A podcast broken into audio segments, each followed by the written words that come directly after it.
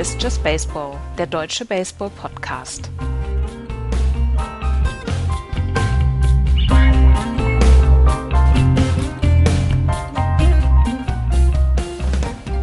»68 Jahre ist es her, dass die Cleveland Indians die letzte World Series geholt haben. Es könnte sein, dass wir heute Nacht eine neue World Series erleben. Die Cleveland Indians führen durch ein 7 zu 2 mit 3 zu 1 und sie haben beide Spiele bislang in Wrigley Field gewonnen. Herzlich willkommen zur neuesten Ausgabe unserer World Series Specials hier bei Just Baseball. Hallo Florian. Schönen guten Morgen. Axel ist gestern auf dem Geburtstag gewesen. Wir wissen noch nicht so richtig genau um sein Wohlbefinden. Deswegen ähm, machen wir das jetzt erstmal hier alleine. Ähm, es ist tatsächlich für mich eine riesen, riesen Überraschung, dass wir jetzt heute Morgen über ein 3 zu 1 der Cleveland Indians sprechen. Ich habe mit vielem gerechnet, nicht damit. Ja, ähm, ich hatte gestern ja mich ein bisschen aus dem Fenster gelehnt und gemeint, naja, alle rechnen damit, dass Kluber seinen Start gewinnt. Ähm, das wissen ja auch die Cubs, dass da deren bester Pitcher dann auf dem Mount steht da werden die schon Mittel und Wege gegen finden. Und das war dann tatsächlich doch eher andersrum. Wieder haben die Indians ein Mittel gegen das gute Pitching der Cubs gefunden. Und wenn man, also sieben Runs in der World Series, in, in, auswärts, du, du, also, was soll man da noch sagen? Die sind, ähm, die sind in dieser Offseason, ähm, sind sie, scheinen sie unschlagbar, um es mal so zu sagen.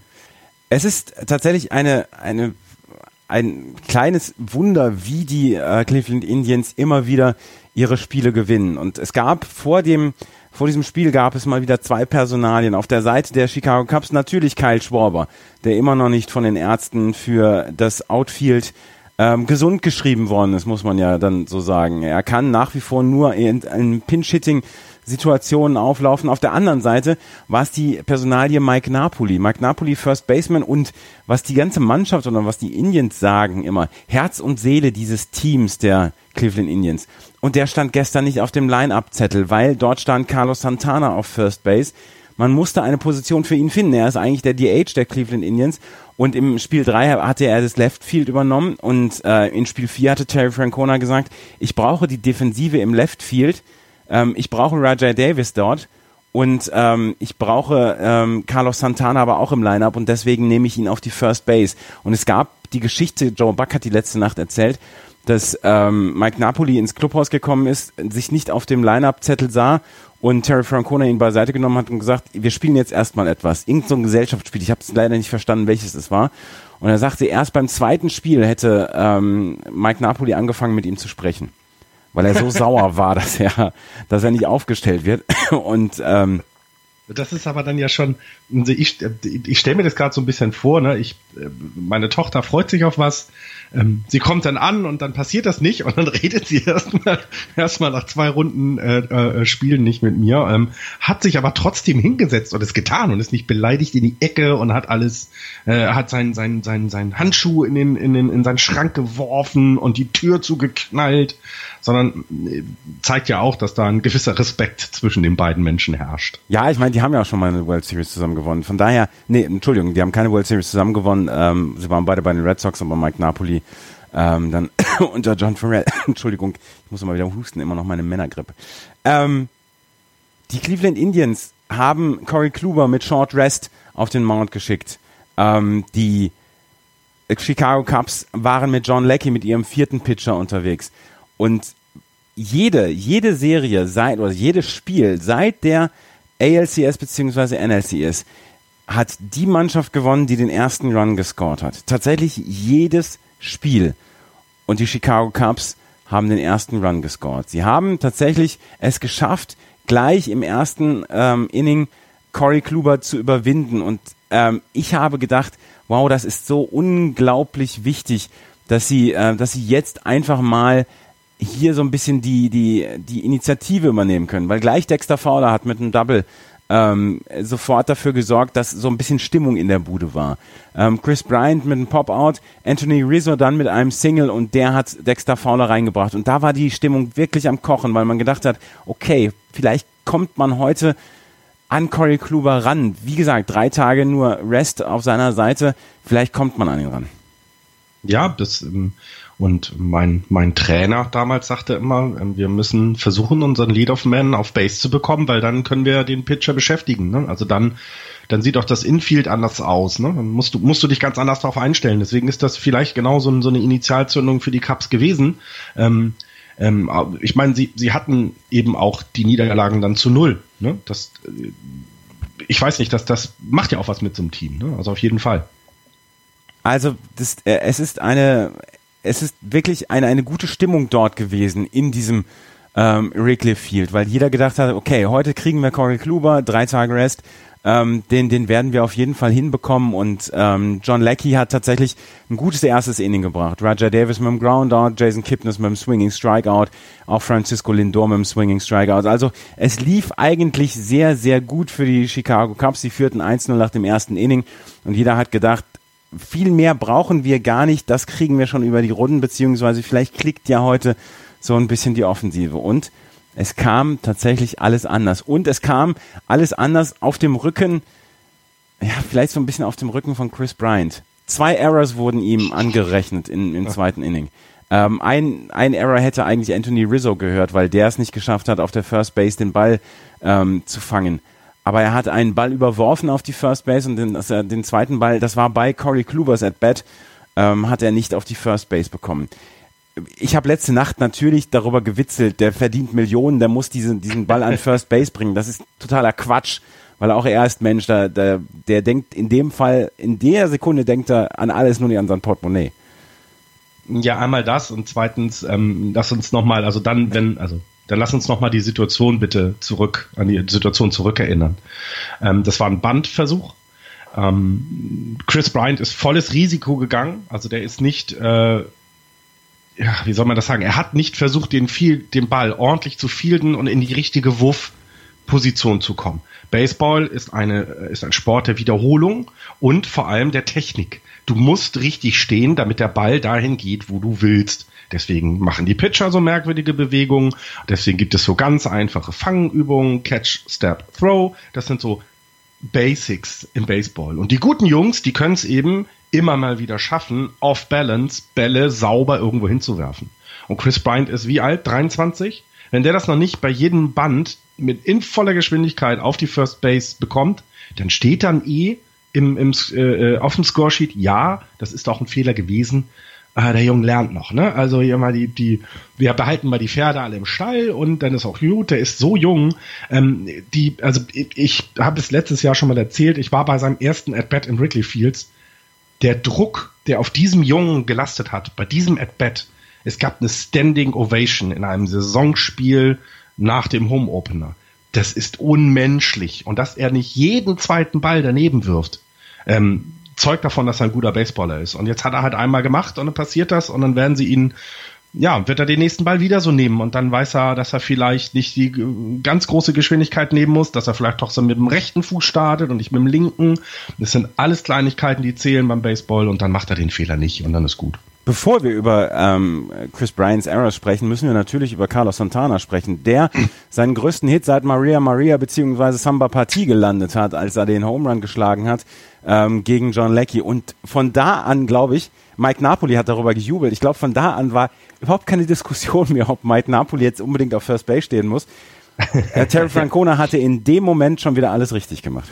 Ja, ja, ähm, ich meine, du hattest, du hattest eben genau diese, diese, diese, äh, diese Frage, den, den sehr gut, der war ja nun auch gut drauf vorher und, und du musst ihn dann bringen. Du musst deine heißen, deine heißen Hölzer musst du aufstellen und äh, das hat er getan und das wurde, wurde belohnt und ich meine, ähm, nehmen wir es andersherum, äh, Santana ne, macht eben sechs Fehler an der First Base und dann sagt, äh, haut jeder auf Francona rum und sagt, du kannst doch nicht den Napoli wegnehmen, der ist defensiv doch viel stärker.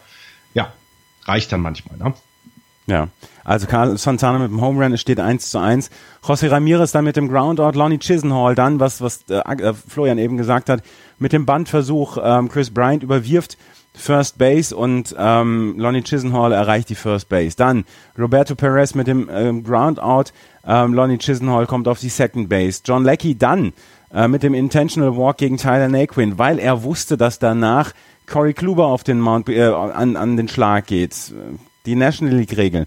Corey Kluber hier im, im Play-by-Play-Scoresheet steht, dass er ein Single hat ähm, zu einem ähm, äh, zu diesem Links. Es wurde als Error gewertet, ähm, weil Chris Bryant versucht hat, auf die First Base zu werfen zu Anthony Rizzo. Anthony Rizzo wollte mit dem Fuß unbedingt auf der First Base stehen bleiben und hat dann den Ball nicht unterbekommen. Corey Kluber also mit seinem Hit beziehungsweise ähm, mit dem, ja, er hat Reach by Error und hat dann den RBI gehabt und damit konnte ähm, Lonnie Chisenhall über, über Homeplate gehen, weil dieser Ball, eigentlich stand Lonnie Chisenhall auf der Third Base, aber als er sah, dass der Ball nicht im Fanghandschuh von ähm, Anthony Rizzo war, dann konnte er über die Homeplate laufen. Als exzellentes Base Running auch noch von Lonnie Chisenhall. Und ähm, dann Tyler Naquin geht auf die Third, aber das brachte dann nichts mehr, weil Roger Davis dann mit einem Groundout das dritte Out besorgt hat. Und es stand 2 zu 1 für die ähm, Chicago Cubs. Und ich habe, ich habe so ein bisschen das Gefühl, das hat so ein bisschen dem Wrigley Field auch die Luft rausgezogen, weil wenn der gegnerische äh, Pitcher, der nur wirklich selten am Schlag steht, dann für ein RBI sorgt zum 2 zu 1, dann hat man auch das Gefühl, okay, hier stinkt's, hier stinkt's nach Ziege. Ja, genau, hier stinkt's nach Ziege, alle sind gegen uns und wo ist Bartman, der hat auch bestimmt wieder einen Foulball gefangen. Ja, genau, also ähm, nochmal zu dem, zu diesem Play, da sieht man auch wieder, wie also wie wie manchmal eben Zentimeter entscheiden. Stell dir mal vor, äh, Anthony Rizzo hätte das gemacht, was mir mal beigebracht wurde an First Base, weil ich kann mich nicht so stretchen wie er. Ähm, du musst den Ball als erstes im Auge haben, dass der nicht durch an dir vorbeigeht, weil genau. in den Stadien in Deutschland gibt's keinen Backstop, kein, kein, keine Begrenzung, da ist der Ball weg und dann gibt's automatisch, dürfen alle in der Base weiter. Deswegen, du musst den Ball blocken und ähm, von der Base eben dann runter zur Not. Ne? Weil dann hast du, dann kriegt, dann kommt er vielleicht auf First Base, du hast das aus nicht, aber der Ball ist nicht weg. Genau. Das war das erste. Das zweite ist genau, was du gerade gesagt hast. Intelligentes Base Running. Immer aktiv dabei bleiben. Nicht abschalten, weil du denkst, oh, unser Pitcher ist am Mount, äh, ist am, äh, ist am Schlag. Ach, dann ruhe ich mich jetzt mal auf hier auf drei. Ne? Oder auf zwei war es ja dann. Ähm, sondern immer im Spiel bleiben, immer hören, was macht der Schläger, also was passiert gerade, ist das was Hartes, ist es was Weiches, ähm, kann ich, äh, also das Geräusch, man hört ja, ob, der, ob das ein Schlag ist oder nicht, wenn man äh, 162 äh, Spieler auf dem, auf dem, auf dem Diamond steht.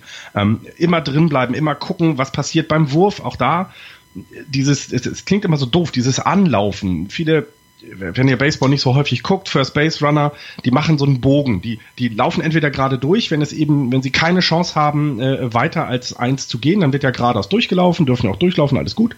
Wenn sie aber ähm, vorher so nach ein paar Metern laufen, gucken nach links, was macht jetzt derjenige, der dem, der, der an, an eins werfen soll? Wie, wie, wie ist der drauf? Was passiert? Ist das ein Off-Balance-Wurf oder nicht? Weil dann fängst du schon an eine Kurve zu laufen, um auf zwei zu gehen. Und genauso hier. Immer drin bleiben, immer gucken, was machen die Jungs, die jetzt gerade den Ball eigentlich ja nur sauber zur First Base bringen müssen, weil es ein Force Out ist. Immer drin bleiben, immer schauen. Und das, ähm, ich komme nachher gleich nochmal zu. Ähm, das war zum Beispiel etwas, die, die Cups wirkten, sie wirkten so ein bisschen ähm, weniger, äh, weniger Entspannung, weniger so, so da als die Indians. Das, ich, das war irgendwann das vierte, fünfte Inning. Da waren ein paar aus dabei, wo ich, ey, ha, nee, das wirkt mir zu, haben wir schon abgeschenkt. Ja. Ähm, es stand auf jeden Fall 2 zu 1 für die Cleveland Indians. Das ähm, Bottom of the Second ging, ähm, ging, ging so aus, wie sich die Cleveland Indians aufgemalt haben. Edison Russell mit dem Lineout, Jason Hayward mit dem Single. Jason Hayward, der überhaupt nichts gerissen hat bis jetzt in der Postseason, mit zwei Singles heute Nacht. Äh, das ist vielleicht die einzige gute Nachricht, die die Chicago Cubs bekommen haben nach diesem Spiel. Und dann das Double Play ähm, was, äh, was dann das Inning dann beendet hat. Fantastisches Double Play, was dann noch gechallenged werden musste von ähm, Terry Francona, aber was dann am Ende dafür. was, äh, die Challenge hat äh, 1,2 Millisekunden gedauert. Ja, ja, ja, ja. Das war die schnellste. Die konnten, ich glaube, war das nicht so, MLB TV ist noch nicht mehr in die Werbung gegangen oder so, sondern die haben, der Amp ist da hingelaufen, Kopfhörer auf, jo, aus und wieder zurück. Also, ja, war auch deutlich und toll. Also, auch da defensiv wieder der Indians äh, fantastisch, ne? Trotz des Singles ähm, drinbleiben, gucken, was passiert und ja, gleich ist nichts passiert, äh, Corey, wir haben das im Griff hier hinten. Ähm, wenn du keine hohen Bälle rauslässt aus dem, aus dem Stadion, dann bringen wir, bringen wir alles zusammen hier. Ähm, das ist ja immer so eine Versicherung auch für den Pitcher, ne? Wenn der, wenn der, wenn, wenn der, wenn, wenn er das mal, ähm, wenn er dann mal gegen ihn, gegen sich einen Hit hat, und meinetwegen auch jemand auf Base kommt, dann kann er sich auf seine Defensive verlassen. Und ich glaube, das, das stärkt dann auch, also ich glaube nicht nur, das ist so, das stärkt dann auch einfach den Rücken. Wenn du weißt, hinter mir passiert kein Blödsinn, ich kann auch mal einen Ball ein bisschen verziehen und dann kommt das Infield und das Ding ist aus. Also das ähm, war sehr, sehr wichtig, glaube ich auch. Denn es stand ja nur 2-1, ne? Ja. Das darf ich vergessen. Ja. Und dann steht es aber im Top of the Third ähm, steht's 3-1. Der in Chicago geborene Jason Kipton ist mit seinem Double und dahinter dann Francisco Lindor mit dem Single. Francisco Lindor, der zu dem Zeitpunkt, glaube ich, in 13 At-Bats achtmal die Base erreicht hatte ähm, und der im Middle of the Lineup dann immer wieder dafür sorgt, dass jemand auf Base ist äh, mit dem Single und damit dann dem 3 zu 1. Ähm, John Leckie kam dann aus diesem Inning raus, indem er ähm, indem er dann noch in, mit einem Double Play oder durch einen Double Play unterstützt worden ist und damit stand es 3 zu 1 und ähm, Bottom of the Third und da fängt es so ein bisschen an, wo man sich fragt, okay, ist das vielleicht etwas, was Terry Francona und Joe Madden dieses Jahr so ein bisschen unterscheidet? Weil Top of the Third, Lead Off ist John Leckie, der bis zu dem Zeitpunkt schon drei Runs abgegeben hatte. Ähm, was spricht dagegen, ihn vielleicht runterzunehmen und zu versuchen, mit einem Pinch-Hitter schon mal mal wieder jemanden auf Base zu lassen. Ist das so ein bisschen die, der erste Fehler gewesen, beziehungsweise ist das zu konventionell gedacht gewesen von Joe Madden, der dann nicht dafür gesorgt hat, dass da ein Pinch-Hitter drauf ist? Wir haben Kyle Schwarber zum Beispiel in diesem gesamten Spiel nicht gesehen. Was, Ja, äh, das, ist eine, das ist eine sehr gute Frage. Ne? Also du hattest es ja geschrieben, äh, ich glaube kurz vor dem Double Play hattest du ja geschrieben, oh, wenn John Leckie mal aus dem dritten Inning rauskommt. Genau. Ne? Also du hast dann selber für dich ja schon überlegt, hm, müsste man jetzt nicht was tun. Ich hatte jetzt nicht im Kopf, dass John Leckie dann auch der äh, Lead-Off-Man ist, der ähm, dann im, im, im, im danach folgenden Inning kommt. Und ja, genau, diese Frage. So, ich hatte das Gefühl, ähm, also ich habe dann, als ich nachher den Bullpen der, der Cups gesehen habe, habe ich so ein bisschen das Gefühl gehabt, Joe Madden hat nicht unbedingt das Vertrauen über jetzt dann noch sechs Innings, die, äh, was sind das, sechs mal drei sind 18 Outs, dass der Bullpen in der Lage ist, zwölf Outs zu holen. Die letzten sechs machen seine, ne, sein, sein Setup-Man und der Closer. Das glaube ich, das war ihm klar. Ich hatte so das Gefühl, dass er dem nicht so getraut hat, weil sonst hast du vollkommen recht. Dann bringst du vielleicht jetzt schon einen Pinch-Hitter, du liegst zwei Runs hinten, ähm, du hast vorher gezeigt mit Jason Hayward, dass Kluber zu knacken ist. Also du hast ja einen Single geschafft und so ein Double Play, das sind manchmal Zentimeter, hätte auch wieder, ne, hätte auch, hätte auch anders ausgehen können. Deswegen, ja, fand ich auch, finde ich eine, eine gute Frage und ähm, ich weiß, hat, hat Joe Madden sich danach geäußert dazu? Ich habe keine Interviews gehört. Nee, er Gab hat sich nicht, hat sich nicht geäußert. Äh, beziehungsweise ich habe nichts gelesen dazu.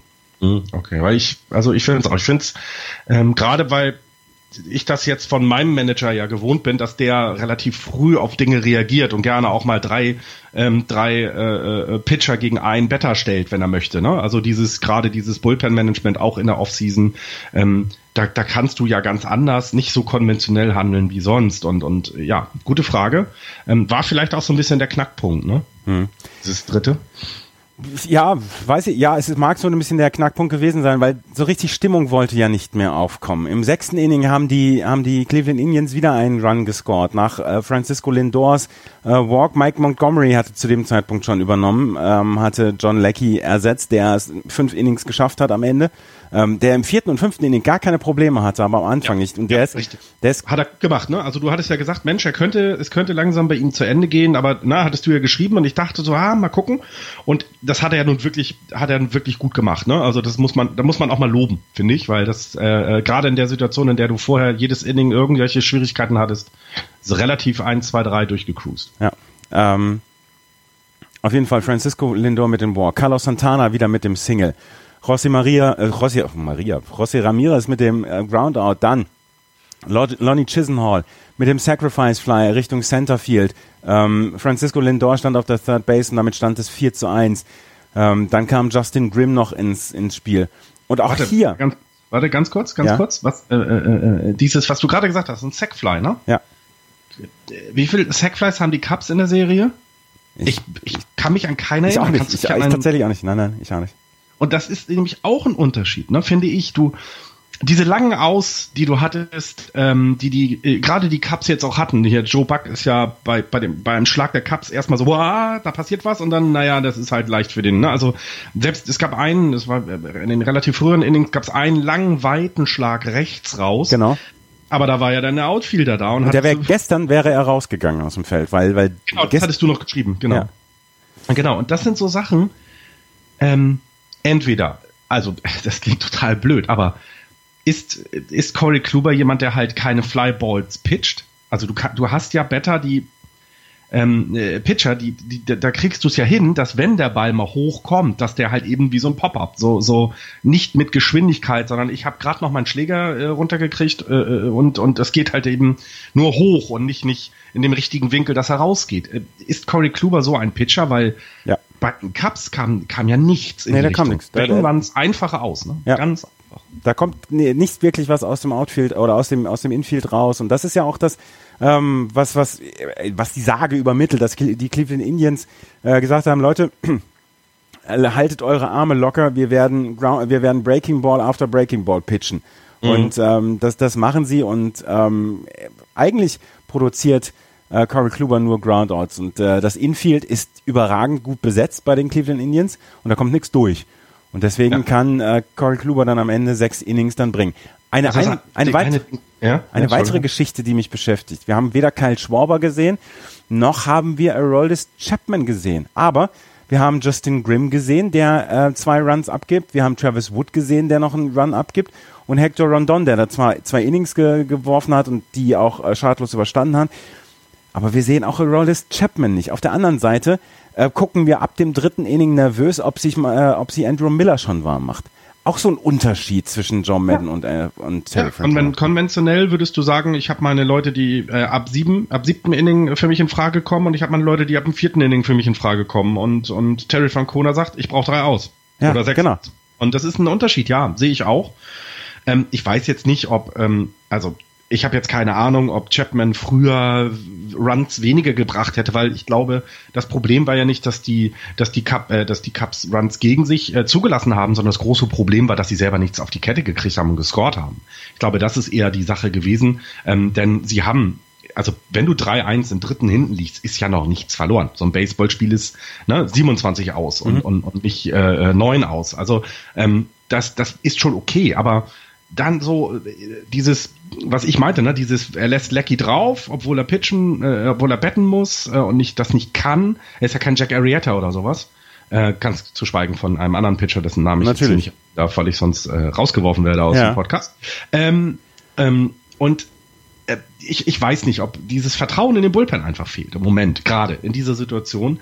Ähm, und, und noch viel weniger das Vertrauen, dass wenn denn deine besten Werfer vielleicht viele, viele Innings pitchen, deine Offensive heute noch irgendwas auf der Kette kriegt. Und dann verbrätst du ja auch Arme. Ne? Muss man, darf man auch nicht vergessen. Wir haben auf jeden Fall siebte Inning, wo ich sage, da hätte ich Aroldis Chapman erwartet. Wir haben, wir haben Ja. erst natürlich wieder Coco Crisp mit dem Double, der an seine eigene Legende weiter jeden Tag strickt. Dann haben wir ähm, einen Wild Pitch von Justin Grimm, Coco Crisp geht zur Third, Roger Davis wird vom, äh, vom Pitch getroffen, dann gibt's die, den, die, den Pitching Change und da geht Travis Wood auf den Mount statt Justin Grimm. Und da frage ich mich, warum nicht jetzt Aroldis Chapman? Ja, es steht 1 zu 4, aber die, äh, die, die Indians brauchen auch noch einen neuen aus. Ja, ja, genau. Bring deine aus zustande. Ja, absolut richtige Frage. Und ich meine, es kam ja dann direkt im Anschluss dann der, der Home Run. Genau, es Die kam der von Jason Den Kipnis. Deckel drauf gemacht hat, oder? Also, Jason Kipnis. der- Ja, da war der Deckel drauf dann. Ja, genau. Ne, das muss man ja auch so sagen. Und daher, ja, äh, berechtigte Frage. Und ich glaube, da werden sich, also ich, ich weiß nicht, Joe Madden ist jetzt schon etwas länger Manager. Der wird jetzt, der wird ja auch da sitzen und sagen, was, was hätten wir anders machen können im Coaching-Stuff, ne? Also der wird sich ja auch hinterfragen. Ähm, und ja, ist das vielleicht genau eins der Sachen. Früher, ähm, um deine auszubekommen, früher auf Arme setzen, wo du weißt, dass du die ausbekommst. Ne? Ja. Ja. Also, ähm, 7 zu 1 stand es nach dem siebten Inning. Dann gab es im seventh Inning Stretch noch den ähm, Take Me Out to the Ball Game von Vince Vaughn, dem Schauspieler, das nicht so ganz beeindruckend war wie der von Bill Murray, der Take Me Out to the Ball Game, der mit der Duffy Duck Stimme tatsächlich Take Me Out to the Ball Game gesungen hat und der so einen ganz leichten in der Krone schon hatte, zu dem Zeitpunkt, als er das gesungen hat. Ist auch egal, auf jeden Fall Statt 7 zu 1 gegen seine Cups. Ich hätte auch einen in der Krone gehabt. Bottom of the Eighth äh, gibt es den Home Run von Dexter Fowler und wir sehen, Andrew Miller ist menschlich. Andrew Miller gibt den Home Run, ab- Home Run ab. Sein ERA ist jetzt bei sagenumwobenen 0,53. Wahnsinn. Ich würde gleich, würde ich ihn erstmal benchen jetzt. Wenn er jetzt so einen Homerun abgibt, benchen. Sofort. Den kannst, dem kannst du nicht mehr vertrauen. Äh, nein, nein. Ähm, aber auch da ist das nicht der erste Homerun in ja. der Serie der Cups. Ja. Auch das ist etwas, ne? Also Kipnis, Drei-Run-Home-Run, äh, Single-Home-Run von Santana. Ähm, entweder haben die äh, sehr gutes äh, ähm, Buch gehabt, die Pitcher, also sehr gut, was kann ich von dem, äh, die Better, was kann ich vom jeweiligen gegnerischen Pitcher erwarten für Bälle. Darauf stellen sich ja auch die die äh, Better ein. Die müssen ja genau wissen, was wer wie tut. Ähm, also auch da die Vorbereitung, glaube ich, auf diese Serie scheint mir ein wenig besser zu sein als das, was man bei den Cups sieht. Denn ähm, sie kriegen es ja hin, die, die, die Indians kriegen es ja hin, zum Beispiel den, den MVP der regulären, regulären Saison in dieser Serie einfach auszuschalten. Chris Bryant ist ein Schatten seiner selbst an der Platte. Und ähm, das sind so Sachen, die, die auch wieder darauf hindeuten, dass die Indians eben genau wissen, wir sind nicht das bessere Team. Wenn wir Spieler für Spieler vergleichen, werden, die Statistiken der Cups besser sein. Aber wir brauchen irgendwie einen Vorsprung und das ist unser Manager. Und der weiß eben, was zu tun ist, um, um, um zu bestehen, um zu gewinnen. Und ich meine, wenn du zwei Spiele hintereinander im Wrigley Field, im Tollhaus, mit äh, gegen dich die besten Pitcher, wenn du das holst, das ist schon eine, wahnsinnig gute Leistung. Also sollten sie es noch verlieren, die, die Indians, kann man, also kann man nur den Hut sehen vor der Leistung, die da das gesamte Team plus Steph ähm, in, in, in Chicago da auf dem, auf dem Diamond gebracht haben. Fantastisch. Corey Kluber ist der erste Pitcher, der Spiel 1 und Spiel 4 der World Series gewinnt seit José Rio 1990. Er hat es auf Short Dress gemacht, ja. Jetzt kommt gleich wieder die Sage von Madison Bumgarner von Florian, aber es ist einfach eine unglaublich gute Leistungen. Man wusste vorher, man wusste vorher, die ähm, Cleveland Indians müssen das wahrscheinlich mit drei Pitchern ähm, reißen, mit Trevor Bauer, mit Josh Tomlin und mit Corey Kluber. Und das wäre das erste Mal seit 2009, seitdem die Yankees mit drei Pitchern die World Series gewonnen haben, dass es eine, dass es ein Team gibt, das die World Series gewinnt, vielleicht mit drei Pitchern. Aber heute Nacht wird Trevor Bauer auf den Mount gehen gegen John Lester. Ähm, geht die Serie nochmal zurück nach Cleveland? Ähm, ich würde, ich glaube ja. Ich glaube ja. Also John Lester ist einfach gut drauf. Ähm, ja, ich glaube schon. Ich glaube schon. Also ich will jetzt nicht sagen, ob dann, also ich meine, ich habe einem Team mal ähm, bei den Playoffs zugesehen, die ähm, quasi in jeder Serie zurücklagen und alle Serien gewonnen haben bis zu die World Series durch. Also das geht. Aber ich weiß nicht, ob die Cups schon so weit sind. Ähm, und ob eben auch, ähm, also es muss vielleicht heute was Magisches passieren. Das klingt jetzt total blöd. Also so ein, so ein schnöder 3-0-Sieg, weil der John Lester ein tolles, tolles Spiel gemacht hat und man es geschafft hat, vielleicht eben mit zwei, drei äh, einfachen Hits ins Infield äh, seine Leute äh, auf, über die Platte zu bringen. Ich glaube, das bringt kein Momentum. Ne? Also so ein normaler Sieg, den auch jeder tatsächlich, glaube ich, erwarten würde. Es muss schon was Magisches passieren. Es muss irgendetwas sein, was, was es so vielleicht in der Saison für die Cups noch nicht gegeben hat. Ähm, dann traue ich ihnen zu, dass sie auch in, in, in, in Cleveland da was holen. Aber im Moment ähm, sieht nicht gut aus. Also nee. es, es geht nochmal nach Cleveland, würde ich schon sagen. Aber dann machen die, die Indians in Cleveland fertig und reißen die Stadt dann ab. Ja, ich ähm, bin sehr gespannt. Ich äußere mich nach wie vor nicht, wie es, wie es laufen wird. Ich habe eben noch mal gelesen. Ähm, weißt du denn, wie viele Mannschaften es schon geschafft haben, äh, in diesem 2-3-2-Format ähm, überhaupt zurückzukommen? Nee, weiß ich nicht.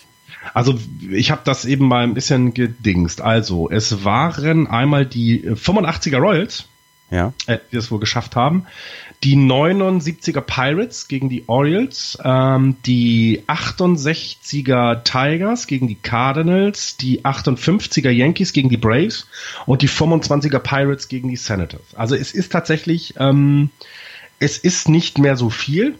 Ähm, viele, ähm, also von den 34 Teams, die bisher ein 3-1 äh, hatten, ähm, also geführt haben, jetzt mal aus Indiens Sicht, ähm, waren 18 in der Lage, dann im nächsten Spiel das, ähm, das Spiel äh, auch zu beenden, also knapp die Hälfte. Und davon waren halt tatsächlich auch letztes Jahr die, die Royals, die es geschafft haben, und 2010 äh, in Detroit die Giants. Also äh, äh, Quatsch, nicht die, äh, Detroit, ist egal. Auf jeden Fall, es ist ähm, also, fast die Hälfte der, der, der, der Teams haben es dann im, im, im sechsten Spiel dann gemacht, äh, im fünften Spiel dann gemacht. Also ich glaube, die, die Cups haben da heute Abend eine Aufgabe, ähm, die sie erfüllen können. Ich traue es ihnen auf jeden Fall noch zu, aber das ist keine einfache. ich weiß nicht, ob ich das gut, gut sehen kann, wenn die Cleveland Indians in Chicago in Wrigley Field die Meisterschaft feiern. Das, ich, es ist. Ich, ich muss zwei, zwei Dinge dazu. Natürlich tut es mir total leid um die Cubs, klar, weil nach 108 Jahren ähm, glaube ich, gönnt man, gönnt man das dann einem Team auch, ähm, außer man ist vielleicht White Sox-Fan, aber also der Präsident der Vereinigten Staaten wird sich für Cleveland Indians freuen, finde ich auch irgendwie sehr großartig. Nein, was ich sagen will, ist, ich traue den Cubs aber zu, dass sie die nächsten zwei, drei Jahre weitere Chancen bekommen werden. Und ähm, deswegen, ja, das ist traurig. Es ist aber nicht so eine, Gott, das war ihre letzte Chance für die nächsten 20 Jahre wieder was ja, zu Ja, ja, ja, genau. Und das, das ist eventuell so, mildert es ein bisschen ab. Das ist vielleicht ab. tatsächlich die, die, die, ähm, der Fakt für die Cleveland Indians. Die Cleveland Indians sind eher auf, auf dieses Win Now äh, fokussiert. Äh, vielleicht bekommen die so schnell die Chance nicht. Die Vertragssituation bei denen nicht. Nee. Da habe ich mich zu wenig mit dem beschäftigt tatsächlich. Aber ja, das könnte genau das sein. Jetzt weil nächstes Jahr ist die Hälfte von den Jungs vielleicht woanders, weil sie da viel, viel mehr Geld verdienen können. Ja, und die, die ja Chicago Cubs werden die nächsten drei bis vier bis fünf Jahre so noch zusammenbleiben. Von daher gehe ich auch davon aus, dass sie nochmal diese Chance bekommen werden. Und ähm, ja, wir werden sehen. Heute Nacht um 1 Uhr geht es weiter. 1.15 Uhr geht es los äh, in Wrigley Field wegen der Zeitumstellung schon ein bisschen früher. Ähm, ich hab, wir haben einen Tweet bekommen, dass, dass äh, man die Just Baseball Crew im, im Laufe der Nacht nicht mehr hört. Das liegt daran, ja, das wir schlafen, schlafen dann. Und zweitens, wir wollen möglichst früh einen Podcast aufnehmen, damit ihr den hören könnt. Und deswegen äh, muss man immer ein bisschen abwägen. Guckt man das Spiel jetzt bis zum Ende oder geht man nach dem 7-1 ins Bett? Und ähm, ja, das habe ich getan und deswegen. Ich bin schon früher eingeschlafen. Ähm, eine Sache noch, ähm, das hatte ich gestern vergessen zu fragen. Äh, die Werbepausen sind länger in der Offseason, oder? Ja, sind sie. In Herren. Ja. Uiuiuiui. Also ja. das macht es so ein bisschen, das macht es ein bisschen anstrengend, das im Fernsehen zu gucken, weil im Radio schalten sie ja dann irgendwann wieder zurück, wenn sie nicht mehr genug Werbung äh, haben und reden einfach mal ein bisschen, weißt du? Ja. Hey, das ja. war schon sehr lang. Ja. Wir werden sehen. Wie gesagt, heute Nacht Spiel 5. Morgen, morgen werden, werden wir uns wieder melden. Wann wir uns melden, das wissen wir noch nicht so ganz genau, aber wir werden uns wieder mit einem äh, Podcast zu Spiel 5 melden. Das war's für heute. Vielen Dank fürs Zuhören. Bis zum nächsten Mal. Tschüss. Tschüss.